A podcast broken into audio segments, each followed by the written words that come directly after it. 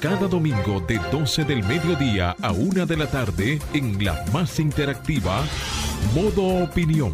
Una propuesta informativa donde podrás conocer los temas de actualidad política, empresarial, social y cultural, debatidos desde otra perspectiva. Modo Opinión, una propuesta informativa diferente. Domingo de 12 del mediodía a 1 de la tarde por Sol, la más interactiva. Muy buenas tardes, muy buenas tardes a todos los que nos sintonizan en este momento. Esto es Modo Opinión, el programa dominical más relevante de la radio dominicana, eh, esperando que estén teniendo un excelente fin de semana junto a los suyos.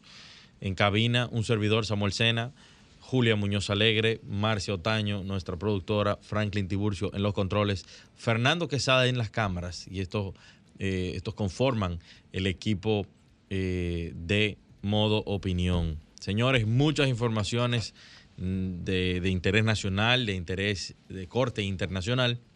Así que eh, vamos arriba. Muy buenas tardes, eh, Julia.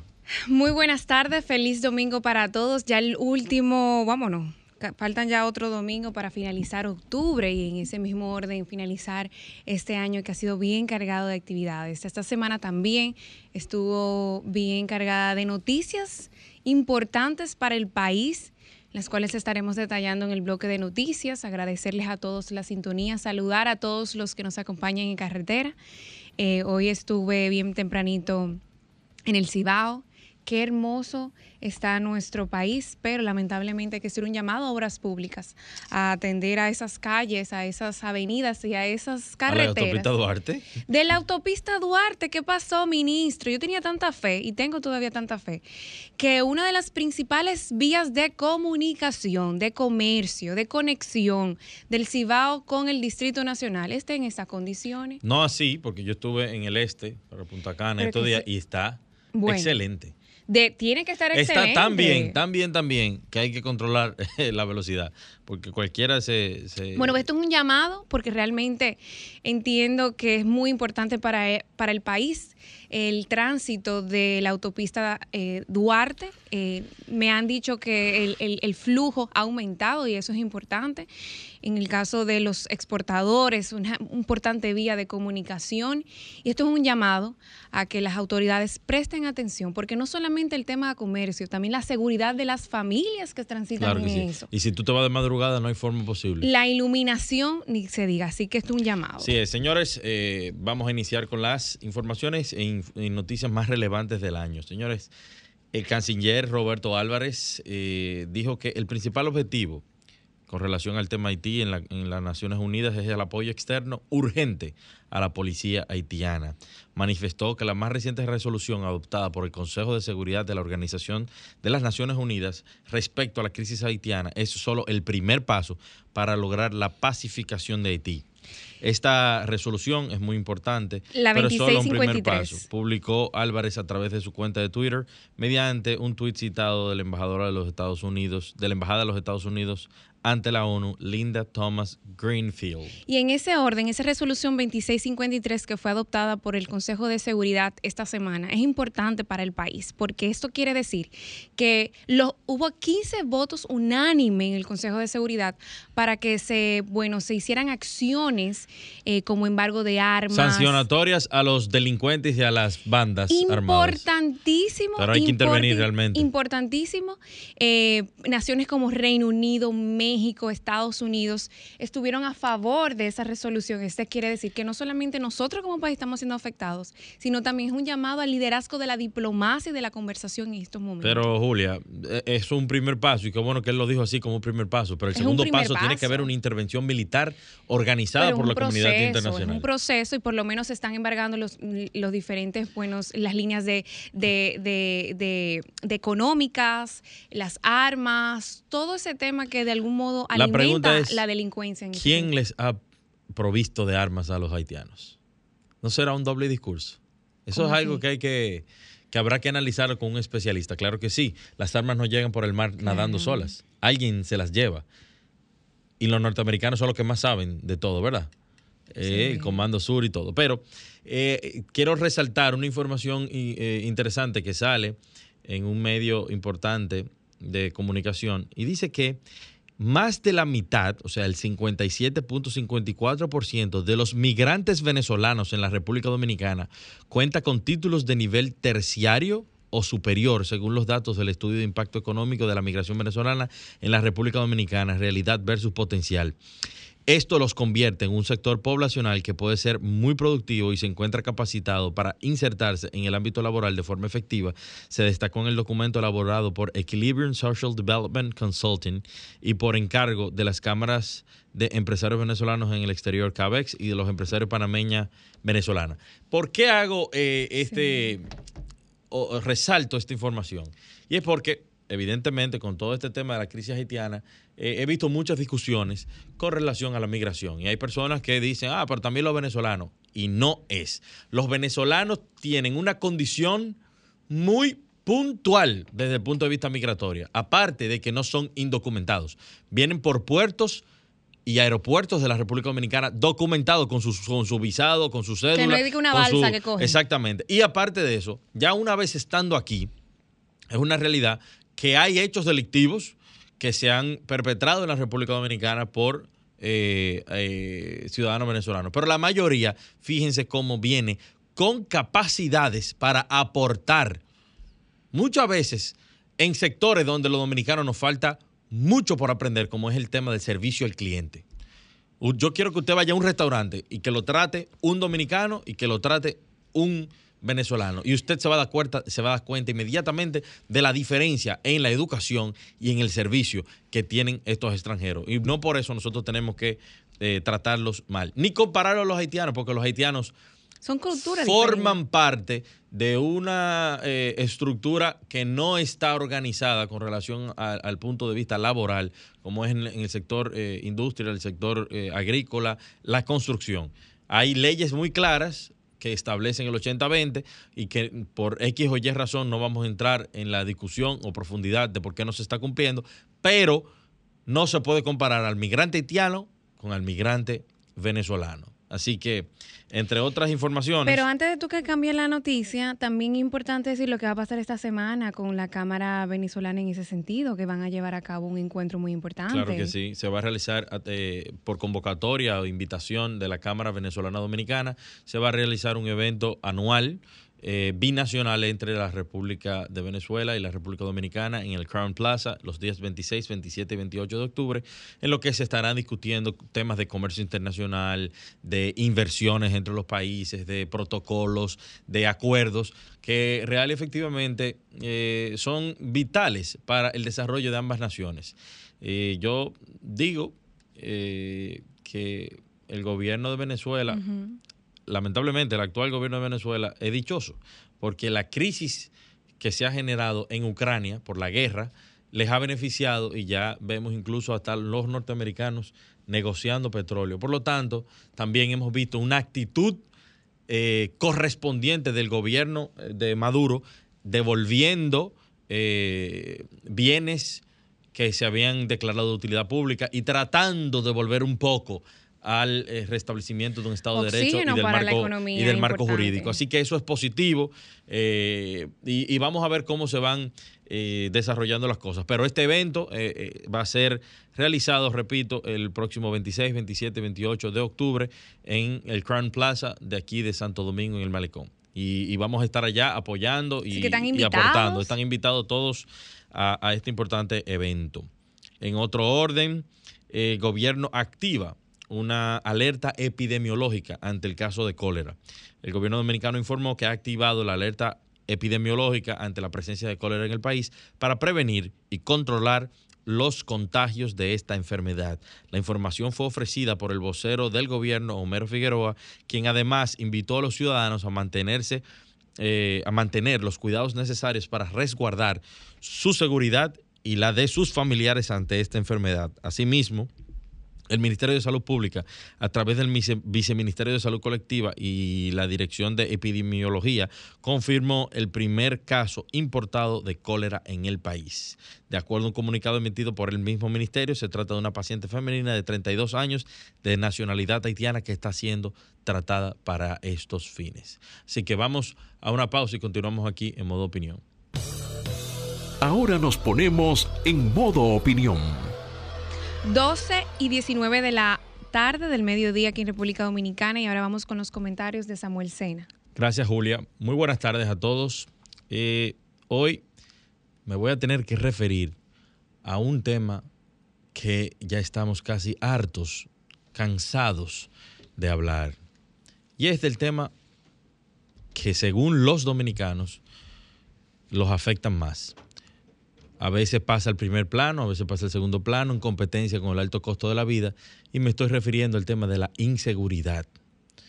Hace mucho tiempo, yo particularmente no sentía la necesidad de eh, recurrir a mis amigos y decirle a mis amigos y a mis familiares que tengan cuidado y que no anden mucho en las calles, porque los actos delictivos la delincuencia común está a, la vista de todo el mundo.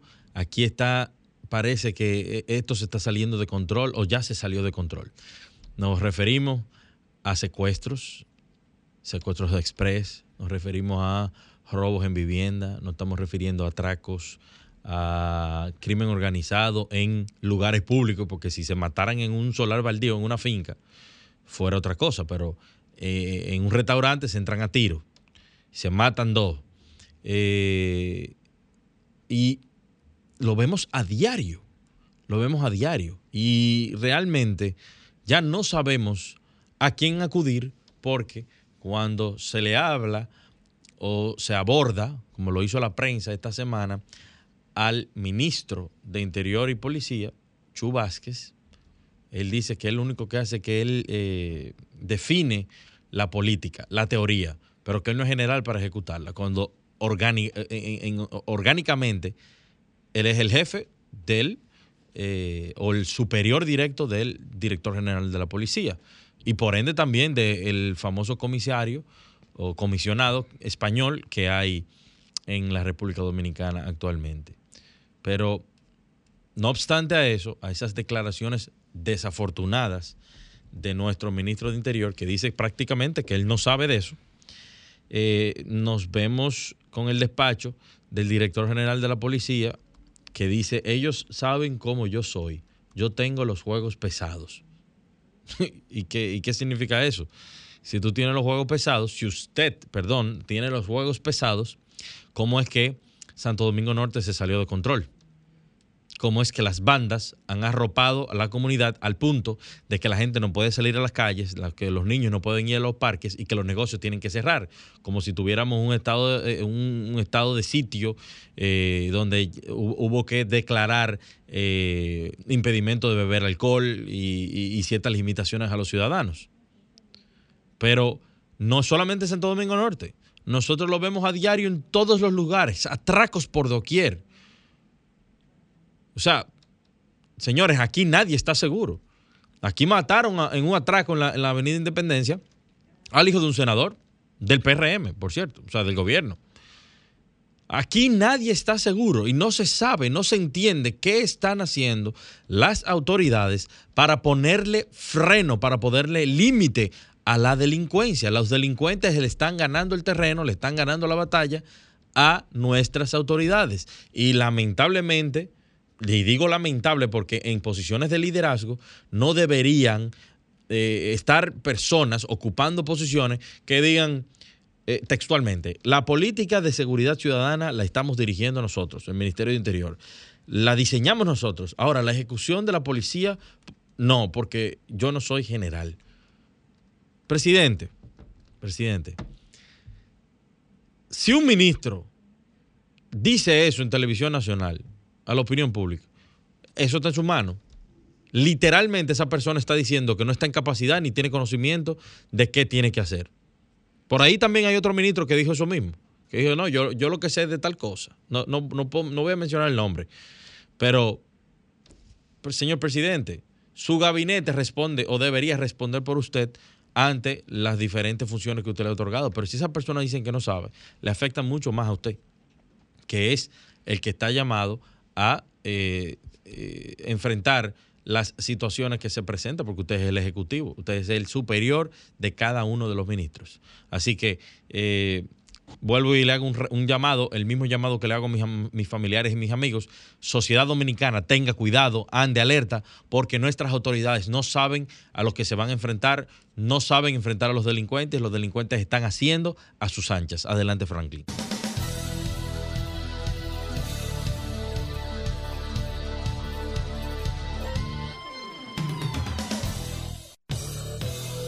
Ahora nos ponemos en modo opinión. 24 de la tarde y ahora los comentarios de Julia Muñoz Alegre. Muchísimas gracias. Decía Juan Bosch que nadie se muere de verdad si queda en el mundo quien respete su memoria. Con esto quiero iniciar mi comentario a raíz de las diferentes noticias, alarmas de la población sobre el caso del aumento de las personas desaparecidas en República Dominicana. En nuestro país, el número de, desapariciones ha aumentado en los últimos años. Eh, dice la Comisión Nacional de Derechos Humanos que esta cifra a finales del 2021 había superado la de 10.000 personas. De esto se ha hecho eco también la prensa escrita y nosotros a través de las redes sociales. Recientemente, en esta semana, familiares y allegados de diferentes personas víctimas organizaron una vigilia frente al Palacio Nacional para llamar atención de las autoridades y en particular de nuestro presidente Luis Abinader sobre esta situación dolorosa para todos y denunciar la falta de recursos, de medios que disponen nuestras instituciones competentes para afrontarlas. Es un tema que a mí particularmente me, genera mucha tristeza, mucha eh, impotencia. Gracias a Dios no he sido, bueno, mi familia, no hemos tenido una persona, pero puedo entender el dolor la desesperación de cada una de esas familias destrozadas, porque cuando uno no le da dignidad a, ese fallecimiento, a esa, a esa persona que, que, ya no está con nosotros y sabemos que no está con nosotros, que no sabemos el paradero de esa persona, queda un dolor en la memoria, un limbo emocional para siempre.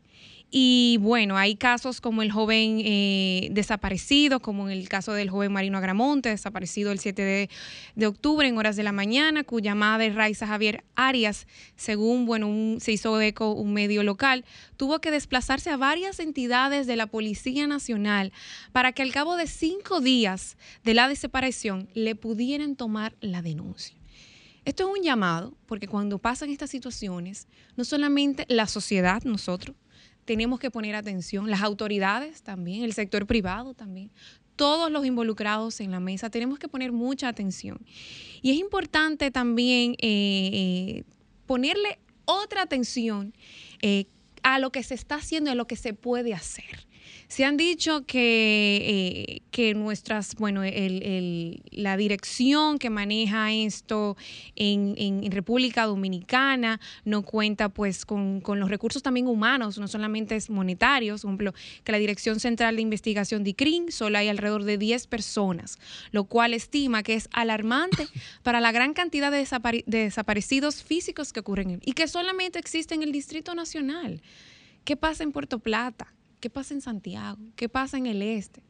Esto debe ser un dolor muy grande, tú no poder encontrar por lo menos donde tú acercarte a las autoridades para depositar eh, una denuncia, un llamado de atención y dicen que siempre las 24 o 48 horas de una desaparición son importantísimos para por lo menos dar con el visto de esa persona. Y en ese sentido, el diputado Orlando eh, Jorge Villegas, eh, presentó un proyecto de ley, se llama Alerta Amber, Amber, en el cual busca, bueno, proteger a las personas vulnerables. Este término se utilizaría para referirse tanto a los niños, niñas y adolescentes como a las personas que sufren algún tipo de discapacidad cognitiva o enfermedad de salud mental.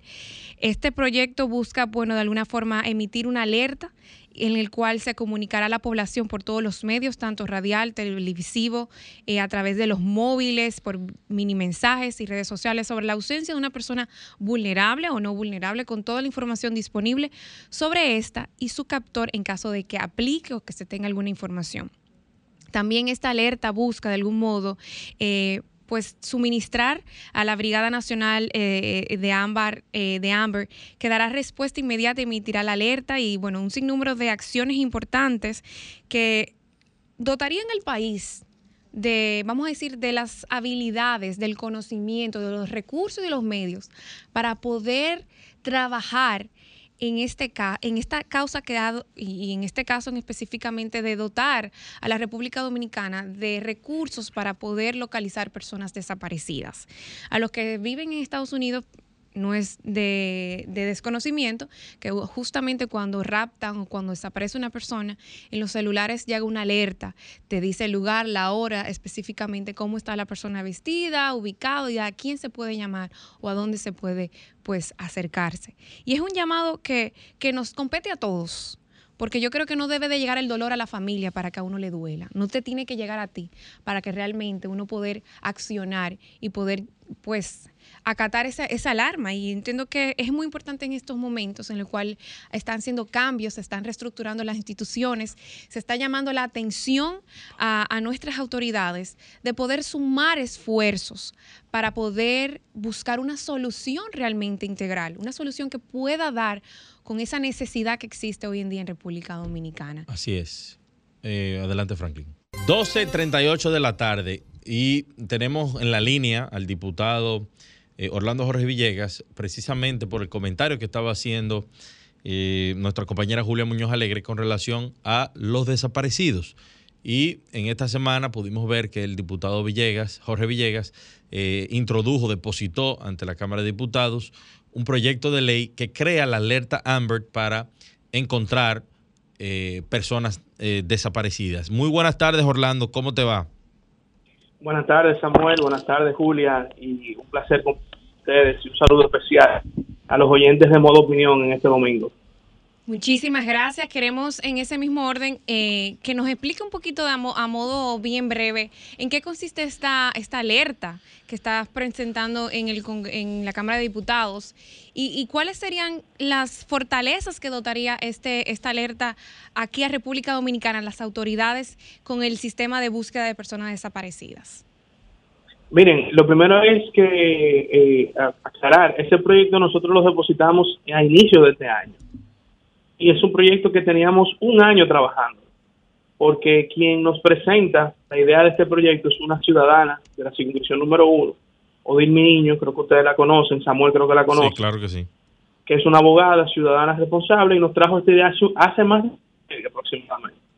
Pero como ustedes saben, trabajar un proyecto de ley con calidad toma bastante tiempo. Y fue a inicios de este año que lo introducimos, introdujimos en la Cámara de Diputados y coincidió precisamente con la cantidad de desaparecidos que en este año se han reportado. Este proyecto nosotros eh, tiene dos aspectos fundamentales. Primero, el valor o digamos el, lo tangible, vamos a llamarlo de esa manera, que es la alerta AMBER como se conoce en Estados Unidos, como se conoce en otros países. Si usted va a Estados Unidos y tiene, por ejemplo, un celular con una telefónica norteamericana, cuando se desaparece eh, en el caso de Estados Unidos, menores de edad, cuando se aparece un menor de edad, le llega una alerta a su celular, la alerta Amber de se desapareció fulano de tal, de tal edad, de, tales, en tal, con tal apariencia. La última vez que fue visto fue en tal sitio. Y esa alerta Amber ahora, últimamente en Estados Unidos, no solamente están los teléfonos, sino que también electrónicas y también en las carreteras, en las calles. Entonces es un sistema de información para mantener al tanto a la ciudadanía de, en el caso de Estados Unidos, menores desaparecidos. En el caso de nuestro, de nuestro proyecto, nosotros hemos contemplado una población más allá de los menores, eh, adultos mayores. Ahora vamos a introducir básicamente a casi toda la población desaparecida, cada una con sus protocolos diferentes. Esa, digamos, es la parte tangible, que es lo que se conoce como alerta Amber. Y el segundo punto del proyecto de ley es que crea una brigada para la búsqueda y recuperación de personas desaparecidas. ¿Por qué? Porque actualmente, como está diseñado el sistema, solamente la Policía Nacional tiene personas para hacer este tipo de operativos. Pero un operativo de personas desaparecidas deben incidir otros estamentos del Estado, como el hotel, que controlan las antenas del país, el 911, la misma Procuraduría, las Fuerzas Armadas, el Ministerio de Medio Ambiente con el Servicio Nacional de Protección Ambiental, los bomberos, los ayuntamientos, las empresas telefónicas, y así hay otros actores que hemos incluido en este que van a formar esta brigada. Esta brigada no es algo nuevo que va a tener un presupuesto aparte, ni no, no, no. Esto es como el COE. Me gusta poner el ejemplo del COE. El COE es el Centro de Operaciones de Emergencia que reúne instituciones del Estado cuando vienen emergencias eh, naturales, en este caso. Y en el caso, la Brigada de Alerta AMPE son instituciones que tienen ahora mismo capacidad y presupuesto de funcionamiento que lo que va simplemente es organizar el trabajo en el caso de la recuperación de personas desaparecidas. Eso es en esencia el proyecto de Alerta AMBER y reitero, como está diseñado el sistema ahora mismo, para que tengan solamente la dispone de 10 policías para buscar personas desaparecidas. Ok, eh, Orlando, me consta de que has estado dándole seguimiento a, familiares de personas desaparecidas. En tu experiencia eh, dando seguimiento y trabajando con, con ellos, ¿qué, ¿qué gestiones ha podido hacer eh, el, gobierno, la policía? Bueno, ahora dice que solamente cuentan con 10 personas, pero no en la práctica, aunque no haya un protocolo real, en la práctica no se asisten de otros estamentos del Ministerio de Defensa o de otra eh, institución. Mira, casualmente, eso es lo que nosotros hemos eh, propuesto esta semana como una solución a mediano plazo, y es que las Fuerzas Armadas se integren en los operativos de búsqueda del ejército, la armada y la fuerza aérea. Yo quiero destacar, Samuel y Julia, que la policía ha tenido un comportamiento muy receptivo con las familias, que han reportado eh, familiares o allegados desaparecidos. el problema no es eh, per se de la policía en cuanto a que ellos no quieren ayudar, que no tienen los recursos. Como no hay una alerta Amber, no ha unificado los demás esfuerzos. Entonces, en este momento, nosotros le hemos propuesto al ministro de Interior y al ministro de Defensa que se involucren eh, brigadas de las Fuerzas Armadas en estos operativos de búsqueda, porque miren señores, para ponerle un ejemplo, eh, aquí en el Distrito Nacional, por ejemplo, hay cuevas. En esas cuevas muchas veces hay desaparecidos porque son víctimas de redes de tráfico humano o redes de tráfico de órganos. Entonces, esas cuevas tienen hasta el momento donde tú debes hacer la búsqueda, porque por ejemplo en el día no tienes, porque en el día precisamente esas redes están operando. Entonces, normalmente esas búsquedas en las cuevas se deben hacer de noche, pero me cuentan algunos de los familiares que no han podido hacer búsqueda de noche en esas cuevas. Pero cuando tú hablas de cuevas, ¿cuevas en dónde específicamente? Mira, por ejemplo, en el malecón, cueva, donde, donde, donde hay, hay eh, eh, personas, eh, personas de, de, que no que no tienen techo, en fin. En, las, en esas cuevas que están por el malecón, hay muchas personas que ahí tú te metes y eso, eso es un mundo, básicamente. Eso es un... un otro mundo. ¿Qué? O sea, vive gente, eh, eh, en fin. En el Mirador hay cuevas también. O sea, no, no exactamente en la Avenida de la Salud, sino en parte de esa estructura entre el Mirador y la José Contreras, hay cuevas también ahí. Allá adentro también. O sea, que fungen como escondite para secuestrar personas y mantenerla ahí. Sí, claro. Dios mío. Pero eso hay que intervenirlo, todas esas cuevas. Aquí deberían identificar todas esas cuevas y comenzar y intervenirla militarmente todo y, poder eh, determinar. Eso es precisamente lo que estamos proponiendo. Te repito, esa cueva también tiene su modo operandi en el día. Todo el que vive en una cueva está en la calle o buscándosela o esas redes están en la calle operando. Entonces es de noche cuando hay que esas cuevas y entonces hecho una intervención de las cuevas de noche. Yo te pongo un ejemplo de lugares donde se deben realizar ese tipo de operativos que no se han hecho en la hora correspondiente a, pesar de que hay otros lugares también donde naturalmente y pistas y demás que se deben seguir, pero para eso se necesita personal, cursos. Una pregunta, eh, eh, ¿cómo ha sido eh, esta presentación en, el Congreso? Me imagino que después de la Cámara de Diputados pasa al Senado. ¿O cómo, cómo va esa gestión? ¿Si han podido tener un acercamiento con el presidente o con el Ministerio de la Presidencia? eh, si ha visto un ejemplo, empresas como de telecomunicaciones como Claro, que tal vez quisieran aportar sus canales, sus medios. ¿Cómo ha sido todo este, este, este desarrollo de este proyecto? Sí, mira, actualmente el, el proyecto está en la Comisión de la Presidencia de la República, en la eh, fue apoderado en la pasada legislatura, pero casi al final, pues, digamos que se está en el proceso de conocer el proyecto en la Cámara de Diputados. Nosotros le hemos socializado al presidente de la República y a los funcionarios del, de la seguridad de este sometimiento de este proyecto de ley y cuenta con el apoyo de todos ellos porque saben que es necesaria y que sobre todo va a organizar los recursos que dispone el Estado pero que actualmente no se, no se enfoca en ese objetivo.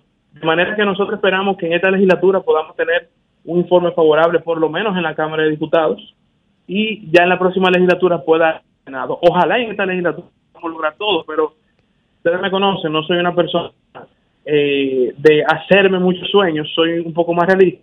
Yo sé que por la cantidad de trabajo de diputados, eh, quizá no logre el objetivo de que pase el Senado en esta legislatura, eh, o perdón, que pase el Senado de esta legislatura, pero quizá no se conozca en el Senado. Pero estamos haciendo todo el esfuerzo posible para que esta comisión pueda avanzar en trabajo, dada la emergencia que hay con este tema. Bueno, Orlando, muchísimas gracias por tu participación y sabes que cuentas con este medio y con las diferentes organizaciones en las que estamos trabajando para apoyar esa iniciativa legislativa tan importante para nuestro país. Aprovecho para agradecerte, Samuel, en nombre de, a nombre del CODE, Gracias. Ustedes como empresarios entienden la importancia de este tipo de soluciones eh, y de la importancia de la seguridad nacional en nuestro país. Así es, estaremos comunicándonos contigo en la semana para ayudarte con un protocolo. Muchísimas gracias. Bye bye. Eh, Franklin, 12 y 55 de la tarde, señores, y hemos llegado al final de esta edición de Modo Opinión. Eh, desearles que sigan teniendo un excelente fin de semana junto a los suyos y que no dejen de sintonizar porque ahora viene con ustedes arquitectura radial. Dios los bendiga.